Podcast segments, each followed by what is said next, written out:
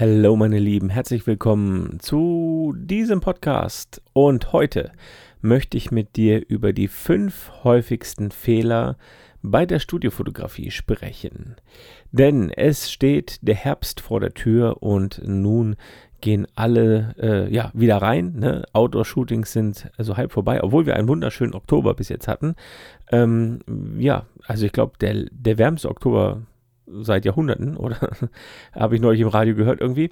Was auch immer, aber ähm, ja, wir gehen jetzt wieder ins Studio, denn es wird kalt draußen und das ist ein großer Vorteil vom Studio. Man ist wetterunabhängig und ähm, ja, man kann Bedingungen schaffen, die immer gleich bleiben irgendwie, ob du jetzt in der Nacht shootest oder tagsüber oder oder oder. Und jetzt möchte ich einfach mal auf die fünf häufigsten Fehler der Studiofotografie eingehen, also das, was ich immer mitbekomme, oder auch ganz viele Fragen, die ich immer gestellt bekomme. So, ja, äh, wie machst du das, wie machst du dies? Und da merke ich immer, dass da öfter mal Fehler gemacht werden. Und da möchte ich schon mit dem ersten einsteigen, und zwar Nummer 1 steht bei mir auf der Liste die Belichtung an der Kamera verstellen. Also als allererster großer Fehler die Belichtung an der Kamera verstellen. Das sehe ich ganz oft das ist aber auch ganz normal, wenn man äh, die Arbeit im Studio noch nicht gewohnt ist, dann äh, kennt man sich so ein bisschen, also kennt man sich halt mit der Materie noch nicht aus und dann macht man ein Bild und das ist vielleicht ein bisschen zu hell oder viel zu hell. Und dann äh, ist so der erste Griff, ja, an der Belichtung oder an der Blende rumzuschrauben.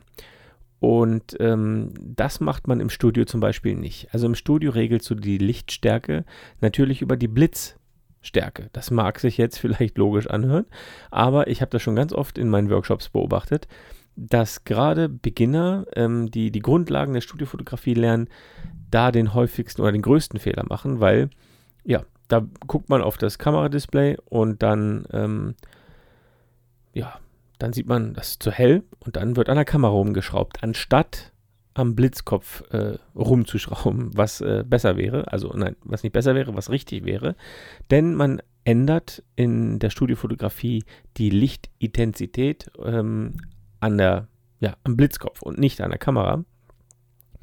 Das kann man natürlich, äh, man kann die Kameraeinstellungen ändern, wenn man das möchte. Also wenn man ein Ziel verfolgt. Wenn man jetzt zum Beispiel sagt, ich will offenblendig fotografieren und ja, ich will ein bisschen offenblendiger gehen, dann kann man das machen, natürlich. Ähm, oder natürlich auch die Blende schließen, weil äh, zu viel, zu wenig Schärfentiefe drin ist oder, oder, oder, oder. Das sind aber andere Sachen. Ähm, ich beginne zum Beispiel im, im Studio immer mit einem 125. Verschlusszeit, Blende 11 und ISO 100. Und von da aus starte ich. Und wenn ich jetzt sage, die Situation, ähm, ja, die benötigt jetzt vielleicht Blende 5, 6 oder meinetwegen ähm, Blende 16, was auch immer. Also das äh, ist ja scheißegal. Äh, dann kann ich die Blende ändern, dann muss ich auch die Belichtung ändern. Aber ich starte immer mit diesen Ausgangseinstellungen und dann verstelle ich die ähm, Belichtung oder die Leuchtstärke, Lichtstärke nur noch am Blitzkopf. Also da gibt es auch mehrere Möglichkeiten. Ich kann natürlich am Blitzkopf die Power runterstellen, ich kann sie hochstellen, aber ich kann auch mit dem Blitzkopf näher ran oder auch weiter weg. Das geht auch. Also ich kann auch die Lichtstärke durch den Abstand regeln. Das funktioniert auch. Allerdings muss ich da aufpassen, weil dann verändere ich auch so ein bisschen die Charakteristik des Lichtformers. Das steht aber auf einem anderen Blatt. Also merkt ihr, die Belichtung wird nicht an der Kamera verstellt, sondern am Blitzkopf. Dann zweithäufigster Fehler, äh, den ich oft mitbekommen habe und den ich selber sogar auch am Anfang gemacht habe, weil ich keine Ahnung hatte. Meine erste Blitzanlage, die ich mir gekauft habe, war eine Ellinchrom RX. Boah, schieß mich tot. Es war auf jeden Fall ein Generator mit zwei Blitzköpfen. Und der Generator hatte, glaube ich, 2400 Watt Sekunden. Irgendwie sowas. Also übertrieben. Und zwei Blitzköpfe und war nicht äh, war symmetrisch, nicht asymmetrisch, äh, was auch nochmal so ein Ding war und man konnte die Kanäle nicht voneinander getrennt einstellen. Viel zu viel Power. Das ist mein, ja, der zweithäufigste Fehler, dass wenn man noch keine Ahnung hat und sich schon ein Blitzstudio einrichtet oder Blitzköpfe sich kaufen möchte, dann ähm, nimmt man tendenziell zu viel Power, weil man natürlich noch keine Ahnung hat und das nicht richtig einschätzen kann und äh, das beobachte ich ganz häufig, dass äh, ja, Leute, die sich zum ersten Mal so Blitzanlagen kaufen und noch nicht viel Ahnung haben, äh, meistens Blitzköpfe kaufen, die äh, ja viel zu überpowered sind, weil man braucht gar nicht so viel Licht, wie man denkt, drinne. Ähm, das war bei mir tatsächlich auch so am Anfang. Ich hatte mir, wie gesagt, den äh, Generator mit zwei Blitzköpfen gekauft. Total übertrieben war das. Ähm, aber ich hatte keine Ahnung. Und äh, ja, hätte ich mal vorher einen Workshop besucht oder mir das angeguckt und äh, um, um ja, das abschätzen zu können, ist das genug, ist das zu wenig oder was auch immer.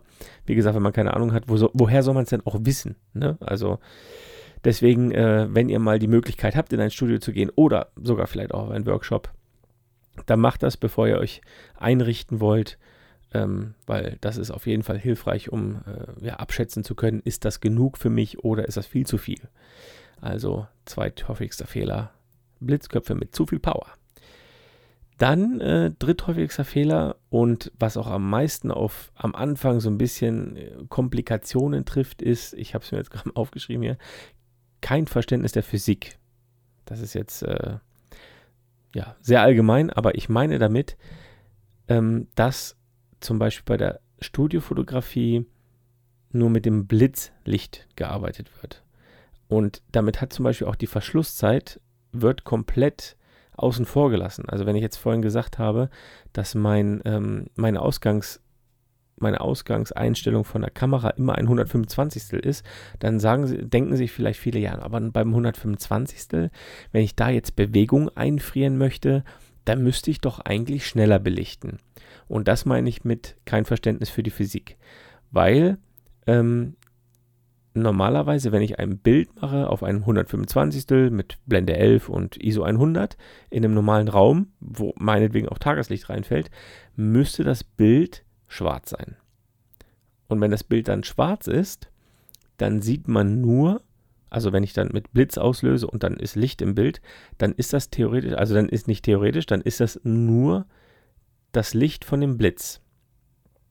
Und wenn das Blitzlicht schneller abbrennt, also schneller verpufft quasi, dann habe ich auch quasi da eine schnellere Verschlusszeit. Das ist jetzt ein bisschen kompliziert, das einfach nur per Audio zu erklären. Das äh, sieht man besser, wenn man das also visuell sieht. Ähm, aber ich hoffe, du weißt, was ich meine. Und das ist dieser dritte häufige Fehler, dass man da kein Verständnis für hat oder dass man das nicht einmal verinnerlicht hat. Ich meine, man muss sich nicht, man muss nichts auswendig lernen mit irgendwelchen Abbrennzeiten und man muss auch kein Physiker werden, nur man muss einmal dieses Prinzip verstanden haben, dass die Verschlusszeit im Studio keine Rolle spielt, sondern nur die, äh, die Abbrennzeit des Blitzes quasi die Verschlusszeit ersetzt. Das äh, hört sich jetzt wirr an, aber wenn man das einmal ähm, kapiert hat, dann ist es eigentlich relativ easy und äh, dann weiß man auch, ah, alles klar, das hat damit überhaupt nichts zu tun. Das ist so ein bisschen, ähm, ja, Verquerdenken, weil ich meine, wir klar, wir kommen von draußen mit, wir arbeiten mit natürlichem Licht ganz am Anfang der Fotografie und dann fangen wir an mit Blitzlicht zu arbeiten und da sind eben, wie gesagt, andere, ja, da sind andere Regeln, äh, spielen eine Rolle. Dann komme ich ähm, zum vierten großen Fehler oder häufigsten Fehler, nicht großen Fehler, aber dass nicht mit Funkauslöser gearbeitet wird. Das sehe ich auch ganz oft, dass irgendwie noch mit Kabel gearbeitet wird oder mit irgendwelchen wilden Konstruktionen ähm, über Fotozelle mit Aufsteckblitz und sowas. Das geht alles, äh, ist aber überhaupt nicht komfortabel. Und deswegen würde ich definitiv empfehlen, auch einen Funkauslöser äh, mit zur Kamera oder mit zur Studioausrüstung dazu zu kaufen. Denn ähm, das ist wirklich was, was einem das Leben erheblich einfacher macht. Ähm, mit einem Funkauslöser, du, den packst du einfach auf die Kamera und der löst quasi die Blitze aus über Funk, über ein Funksignal. Und das heißt, du bist mit der Kamera nicht kabelgebunden und kannst dich frei bewegen, was äh, ja enorm Vorteil hat, dass du ein Kabel weniger hast, über das du stolpern kannst. Oder ja, was dann auch Blitzköpfe umreißen kann, die ja nicht ganz günstig sind. Deswegen auch da mein Tipp: ähm, Funkauslöser definitiv mit dazu bestellen. Dann kommen wir schon zum letzten und fünften häufigsten Fehler dass nicht mit dem Laptop gearbeitet wird. Ich meine, wir haben jetzt schon den Komfort, drinnen zu arbeiten, wetterunabhängig. Wir haben eine Infrastruktur, wir haben Klo, wir haben Musik, keine Ahnung, es ist warm. Ähm, aber wir haben auch meistens, ja, wir könnten mit einem Rechner arbeiten, mit dem Laptop. Also wir können uns quasi so eine, kleine, eine kleine Working Station bauen und den Rechner draufpacken, dann die Kamera anschließen und direkt in den Rechner rein fotografieren. Das hat eben den großen Vorteil, dass ich die Bilder gleich in groß auf dem Laptop-Bildschirm sehe und auch beurteilen kann. Und da sehe ich viel, viel schneller, ob Stellen überbelichtet sind, unterbelichtet, ob der Fokus sitzt, etc. etc. sehe ich auch ganz oft, dass im Studio nicht in den Rechner fotografiert wird und dass auch meistens zu oft oder zu schnell fotografiert wird. Also einfach mal draufhalten und dann irgendwie nach zehn Bildern gucken, stimmt überhaupt meine Belichtung und dann feststellen, ah nee, doch nicht und dann muss ich nachstellen.